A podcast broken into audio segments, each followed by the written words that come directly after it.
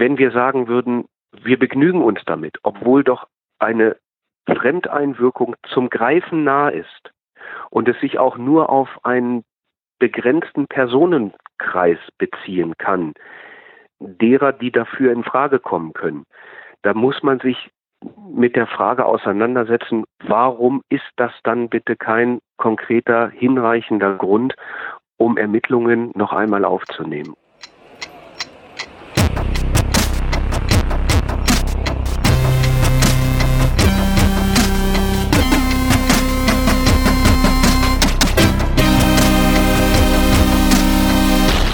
Uriallo wurde nur 37 Jahre alt. Er starb am 7. Januar 2005 in einer Gewahrsamszelle im Polizeirevier Dessau. Er war dort verbrannt.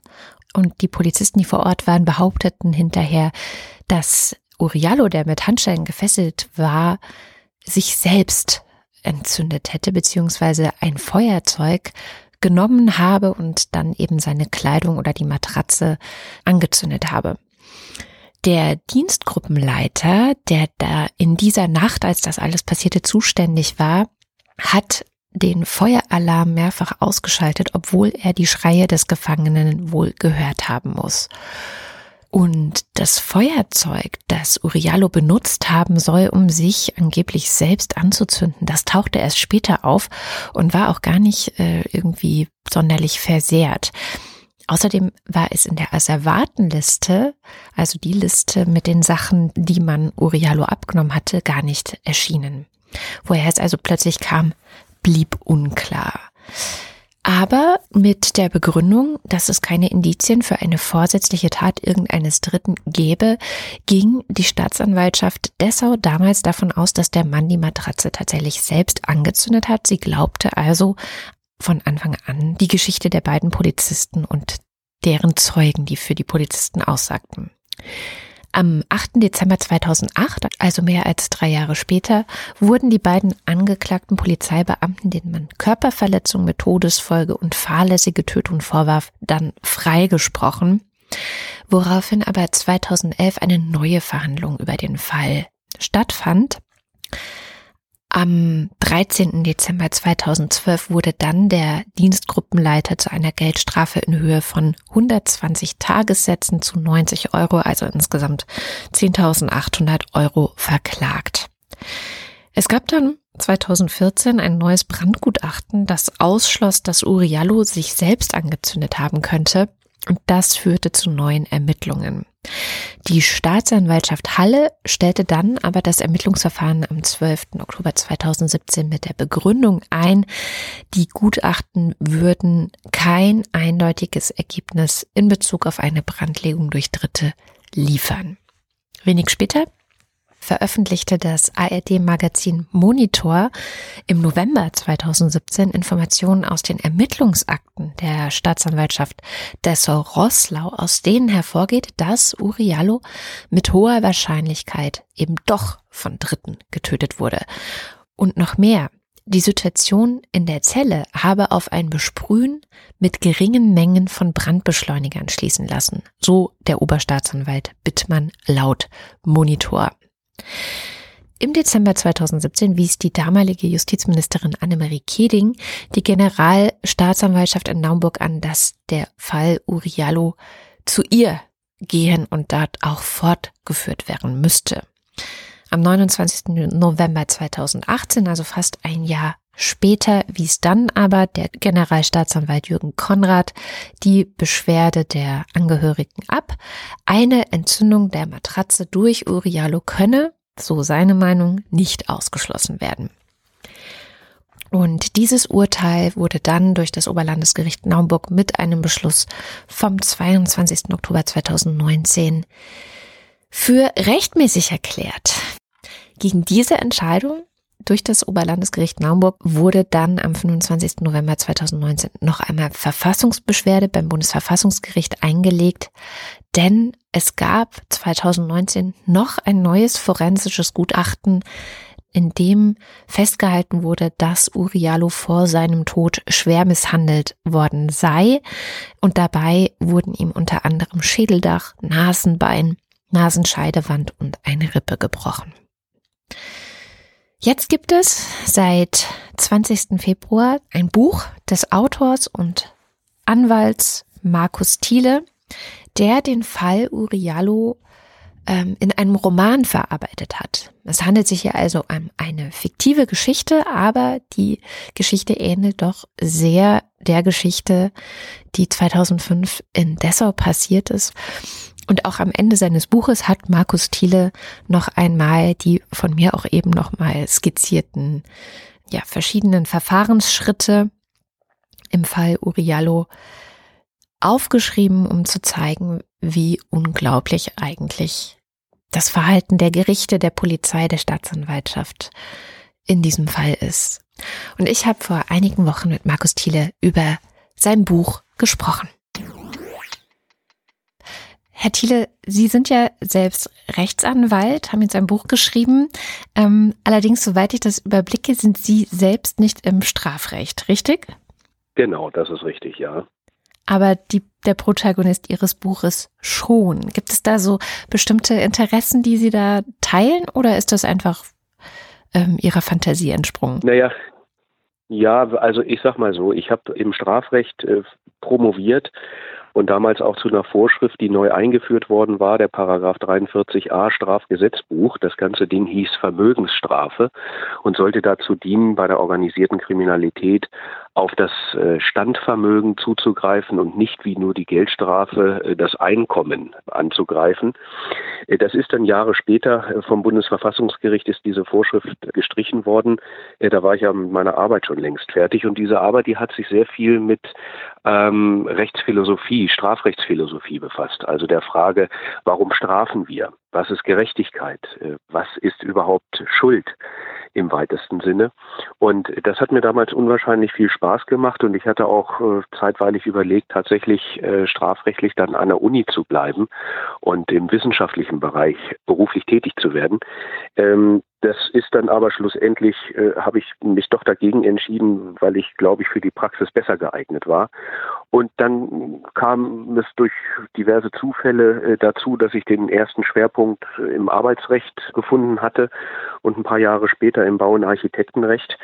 Ja, und dann eher im Zivilrecht unterwegs war äh, und bin als im Strafrecht. Aber dieses Interesse und die, ja, die, die Spannung, die das Strafrecht äh, auch für mich immer wieder hervorruft, das ist immer geblieben. Und da habe ich mich auch privat bis heute immer wieder mit beschäftigt und bin dann irgendwann durch diverse Tagesberichterstattung und die Berichte im Internet schon vor vielen Jahren auf diesen Fall Uriallo gestoßen. Mhm. Und äh, ja, da war mein Interesse geweckt. Ja, das heißt, das ist sozusagen so ein bisschen Ihr Hobby äh, geworden oder wie muss ich mir das vorstellen? Ja, naja, also einfach ein Interesse. Ja. Ein Interesse äh, daran, auch Strafprozesse zu verfolgen. Und natürlich unterscheidet sich der Strafprozess auch äh, vom, vom Ablauf her, von der Beweisaufnahme, von den einzelnen Antragsmöglichkeiten etc. Äh, unterscheidet sich doch schon deutlich äh, vom Zivilprozess. Aber auf der anderen Seite gibt es auch viele Parallelen. Ja. Und ähm, ich verhandle sehr gerne bei Gericht. Ich bin sehr viel bei Gericht und äh, finde das nach wie vor sehr spannend. Und wenn es dann natürlich zu einem besonderen Gewissenskonflikt eines Anwalts kommt, oder nicht nur eines Anwalts, auch das kann, kann ja sonst jemand, das kann auch ein Arzt sein, ein Geistlicher sein, oder das kann auch äh, der ganz normale Arbeiter bei, äh, weiß ich nicht, in irgendeiner äh, Fabrik sein, der irgendwann vor einer Frage steht, soll er äh, den Weg auf der linken Seite oder auf der rechten Seite nehmen. Mhm. Und beides äh, erscheint ihm äh, aus verschiedenen Gründen äh, nicht optimal oder im Gegenteil vielleicht sogar außerordentlich schwierig. Da ist für mich die spannende Frage, was passiert, wenn er den einen oder den anderen Weg geht, wenn er sich entscheidet. Und in diesem Entscheidungsprozess, dieser Gewissenskonflikt, wie löst er sich auf? Ähm, das hat mich schon immer interessiert und das ist auch der zentrale Punkt, weshalb ich schreibe und ich glaube auch, wie ich schreibe. Ähm, ich brauche immer äh, zu Anfang, wenn ich mir äh, eine Geschichte überlege, dann brauche ich einen Konflikt, einen Grundkonflikt. Mhm. Und dann stecke ich meine Personen in die verschiedenen äh, Szenen hinein mit diesem Konflikt und überlege, was geschieht. Und ich laufe beim Schreiben tatsächlich manchmal so ein bisschen, habe ich den Eindruck, den Personen hinterher. Ja, aber natürlich habe ich sie noch so weit im Griff, dass ich, dass ich dann schon noch selber entscheide, wie würde ich es persönlich machen. Ja. Und äh, so war es jetzt hier im Echo des Schweigens auch. Ja, im Echo des Schweigens, ich meine, es ist ähm, in dem Buch eine Geschichte verarbeitet, die einerseits real ist, also äh, die Geschichte von Ja. Uriallo ist ja so ein bisschen, scheint sie immer wieder durch. Andererseits ist Ja. es Ihnen ja auch sehr wichtig äh, zu sagen im Nachwort, dass die Geschichte letztendlich frei erfunden ist, am Ende dann doch, und dass die Charaktere frei Ja. erfunden sind und dass ja auch zum Beispiel bestimmte Bestandteile in der Geschichte natürlich ganz klar anders sind als ähm, äh, im tatsächlichen Fall. Aber warum war Ihnen das wichtig, die Fiktion und die Realität hier zwei verschiedene Wege gehen zu lassen? Musste das so sein oder wenn ja, warum? Ja, also der, der, der ursprüngliche Prozess, der bis heute ja nicht äh, gänzlich beendet oder sagen wir mal, ähm, dieser, die Situation ist ja bis heute nicht aufgeklärt, äh, wie es tatsächlich äh, zu diesem Tod gekommen ist, beziehungsweise wer ihn zu verantworten hat. Man kann heute äh, sicher ausschließen, dass es dass es Eigenverschulden war. Uriallo äh, hat sich nicht mit einem Feuerzeug selbst entzündet. Das ist mittlerweile widerlegt äh, durch die aktuellen Brandgutachten. Aber es ist nicht so weit gegangen äh, bei den Ermittlungsbehörden, dass man tatsächlich einen hinreichenden Verdacht nur für eine oder mehrere konkrete Personen bejaht hätte äh, und gesagt hätte, hier muss wegen Totschlags oder wegen Mordes angeklagt werden. Mhm. Und ich habe sehr viel darüber gelesen und, und habe mir natürlich auch viele Gedanken darüber gemacht, was ist aus deiner Sicht nach allem, was du weißt, das Naheliegendste. Mhm. Und da beginnt die Fiktion. Und dann habe ich das weitergedacht und habe das, wenn Sie so wollen, zu Ende gedacht. Das ist das, äh, das Ergebnis, was ich dort habe, dass nämlich mein Polizeibeamter, der Mike Winkler, der in der jener Nacht äh, Dienst hatte äh, in Dessau, äh, dass dieser Mike Winkler tatsächlich den, den Schwarzafrikaner erst körperlich misshandelt hat Mhm. und dann, um diese Misshandlung zu vertuschen, ihn mit Benzin übergossen und angezündet hat. Er hat also einen Mord begangen. Ähm, und wenn Sie mich fragen, warum habe ich beides miteinander verwoben? Nun, das eine ist die Realität, die aus meiner Sicht an vielen Stellen unfassbar ist. Mhm. Und auf der anderen Seite ist die Realität aber auch an einer bestimmten Stelle, an einer unbefriedigenden Stelle zu Ende. Nämlich bei der Frage, wer ist dafür verantwortlich? Und da, wie gesagt, setzt meine Fiktion ein, weil ich glaube, das naheliegendste ist es tatsächlich, dass es nur ein Polizeibeamter gewesen sein kann, Mhm. nach allem, was man bislang weiß.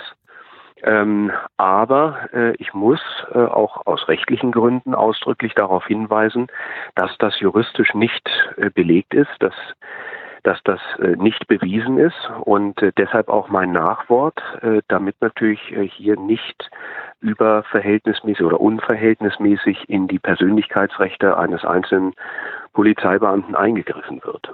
Mhm.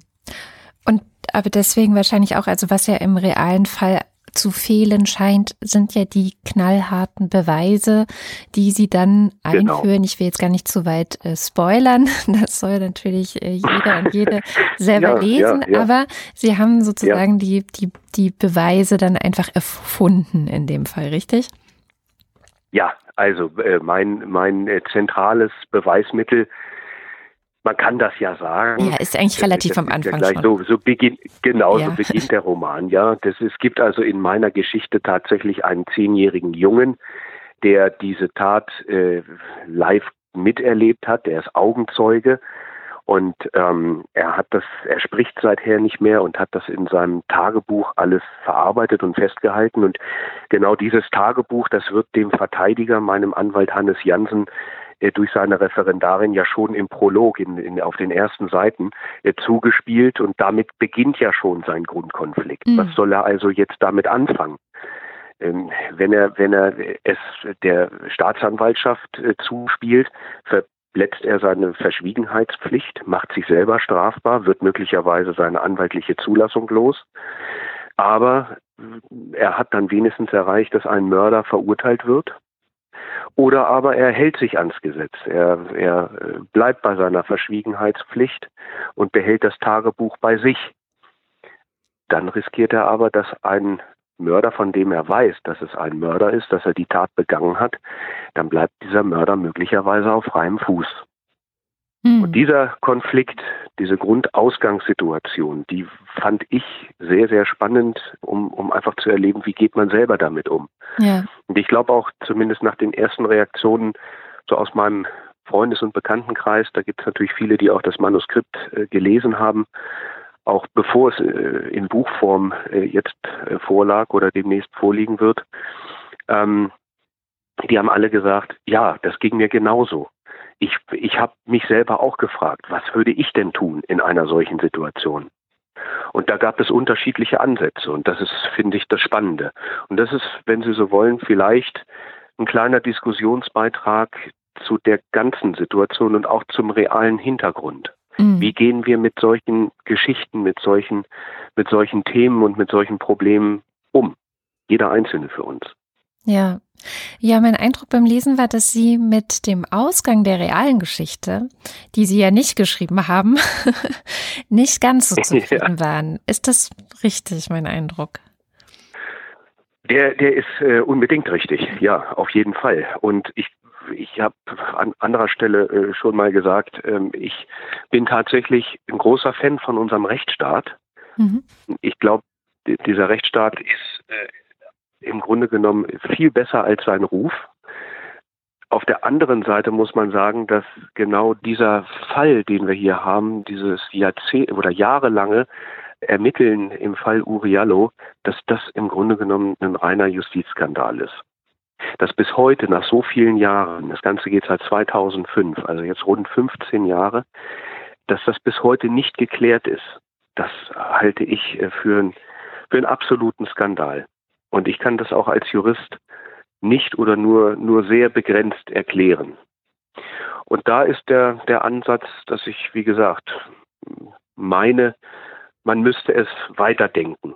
Und was ist dort das Naheliegendste? Und das Ergebnis kennen Sie ja. Mhm. Warum ist es wichtig, dass wir weiterhin darüber reden? Also was, ähm, was bewirkt das denn, wenn das jetzt so bleibt mit dem Ergebnis, dass ja, es gab ja dann nochmal verschiedene Brandgutachten auch, die ja nochmal sehr scharf genau, genau. Für, äh, darauf hingewiesen haben, wie Sie schon sagten, er hat sich nicht selbst entzündet und es gibt Hinweise darauf, dass auch ähm, Benzin oder irgendein Brandbeschleuniger im Einsatz war in diesem Fall. Ähm, und das wurde ja aber sozusagen vom Gericht nicht ganz so gesehen. Ja, richtig. Ähm, Oder von der Staatsanwaltschaft und, in dem Fall, glaube ich, ne? Ja, und ganz zuletzt war es das Oberlandesgericht in Naumburg, mhm. das das Verfahren äh, endgültig eingestellt hat. Es gibt eine Initiative in Gedenken an Uriallo. Und dort hatte, wenn ich das äh, richtig erinnere, der Bruder des Verstorbenen einen äh, sogenannten Privatklageweg beschritten. Äh, das ist so etwas, äh, Sie, Sie schlüpfen dann als Privatperson in die Position des Staatsanwalts und können einen eigenen Antrag stellen bei Gericht. Es möge die Staatsanwaltschaft verpflichtet werden, Ermittlungen aufzunehmen. Und das hatte man versucht und da hat äh, erst das, offenbar das Landgericht äh, gesagt, nein, diesen Antrag, der hat aus unserer Sicht keinen Erfolg. Äh, und gegen diese Entscheidung hat man dann das, die Möglichkeit der Beschwerde und mit dieser Beschwerde ist man dann beim Oberlandesgericht Naumburg gelandet. Und das hat zuletzt jetzt am 23.10.2019 endgültig entschieden, äh, dass Ermittlungen nicht aufgenommen werden müssen, weil, wie gesagt, äh, ein hinreichender Tatverdacht gegen eine konkrete Person nicht gegeben ist. Das ist Sie haben mich gefragt, warum soll man das weiter diskutieren? Ich glaube, das ist man dem Opfer schuldig. Das ist man dem Opfer schuldig und das ist man auch der breiten, dem breiten Publikum oder den, dem, den interessierten äh, Menschen im Land schuldig, um nicht zuletzt auch die Glaubwürdigkeit des Rechtsstaats aufrechtzuerhalten oder vielleicht überhaupt erst wiederherzustellen. Wenn wir sagen würden, wir begnügen uns damit, obwohl doch eine Fremdeinwirkung zum Greifen nah ist und es sich auch nur auf einen begrenzten Personenkreis beziehen kann, derer, die dafür in Frage kommen können, da muss man sich mit der Frage auseinandersetzen, warum ist das dann bitte kein konkreter, hinreichender Grund, um Ermittlungen noch einmal aufzunehmen, um das Ganze noch einmal von Anbeginn sauber und klein und detailreich aufzubereiten und auszuermitteln. Ich glaube, das sind wir, wie gesagt, dem Opfer schuldig und ich glaube, dass das würden sich auch viele Leute im Land wünschen, um, um einfach auch nicht den Glauben in die äh, in unseren Rechtsstaat gänzlich zu verlieren. Mhm. Und wenn Sie so wollen, sind ist, ist mein Roman, das sind so, ja, wie sagt man, äh, so meine Two Pence äh, dazu, die ich dazu beitragen kann. Was viele sagen, ist ja, dass in diesem Fall vor allem zwei Dinge eine Rolle spielen. Das eine ist ein Rassismus, der vielleicht dazu beiträgt, dass man diesen Fall nicht ganz so wichtig nimmt, wie man es vielleicht machen würde bei einem ähm, weißen Deutschen, der irgendwie in der Gesellschaft hoch angesehen ist. Ähm, das andere ist dieses Gefühl, dass man hat, naja, es soll verschleiert werden, dass die Polizei vielleicht äh, Machtmissbrauch in diesem Fall oder Schlimmeres sogar noch, also tatsächlich schwere Straftaten, Körperverletzung, ähm, vielleicht auch aus rassistischen Motiven heraus macht. Was, was lernen wir? Ja. Was lernen wir tatsächlich in, in, in diesen Fragen jetzt aus dem Fall Uriallo? Was lernen wir daraus? Wir lernen daraus, dass dort ganz offenkundig vieles schiefgelaufen ist und das macht mir auch äh, teilweise wirklich Angst, wenn ich sehe, ähm, wie, wie verstärkt doch Ausländerfeindlichkeit, auch Antisemitismus äh, hierzulande äh, scheinbar allmählich wieder salonfähig zu werden scheint. Und dieser gesamte Rechtsruck in der Gesellschaft, nicht nur in Deutschland, in Europa und im Grunde genommen weltweit, ja, das ist in den Vereinigten Staaten ja auch äh, zu beobachten, äh, dieser Rechtsruck, der macht mir Angst und ich glaube, der spielt hier auch eine in der Tat nicht ganz untergeordnete Rolle.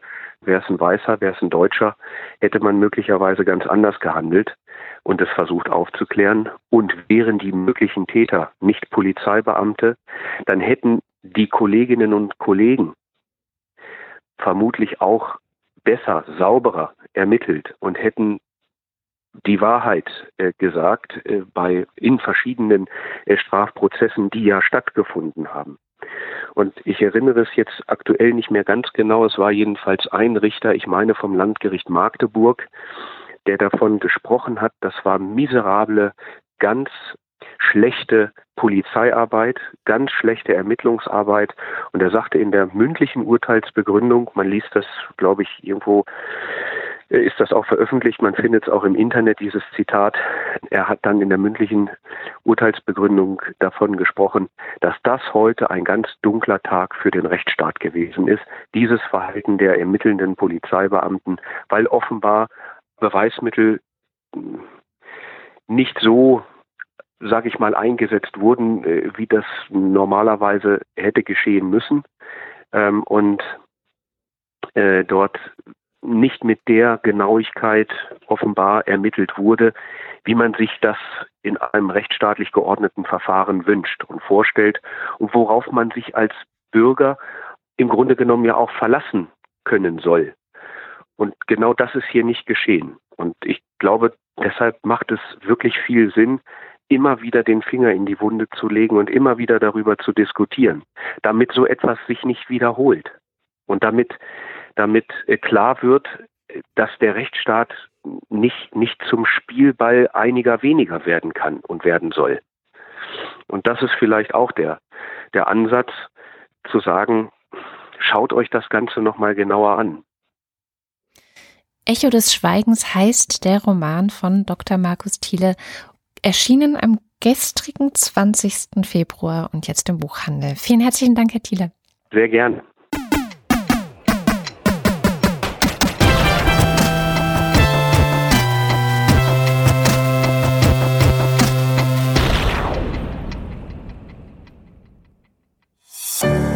Produktion von Haus 1.